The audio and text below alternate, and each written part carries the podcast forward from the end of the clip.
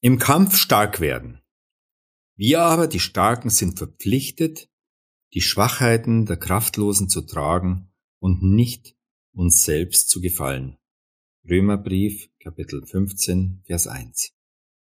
Der Kampf ums Herz.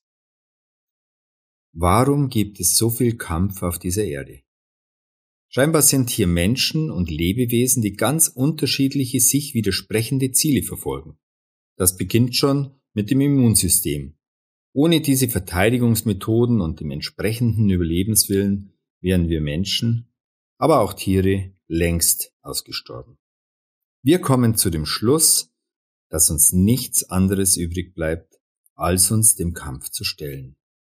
Den vom Leben verwöhnten mag das schwerfallen, aber für die wirklich Schwachen ist die Situation deutlich dramatischer.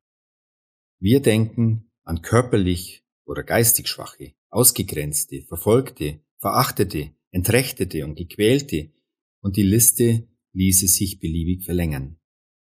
Hier wird schnell klar, dass es Starke braucht, die nicht wegschauen, sondern für diese Menschen eintreten, aber auch die Schwachen selbst müssen aufstehen.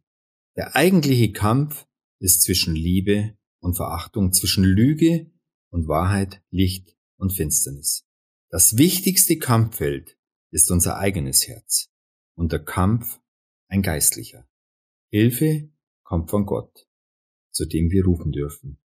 Er will, dass wir diesen Kampf aufnehmen, für den Schwachen einstehen, denn Gott liebt die Schwachen und wird an unserer Seite sein.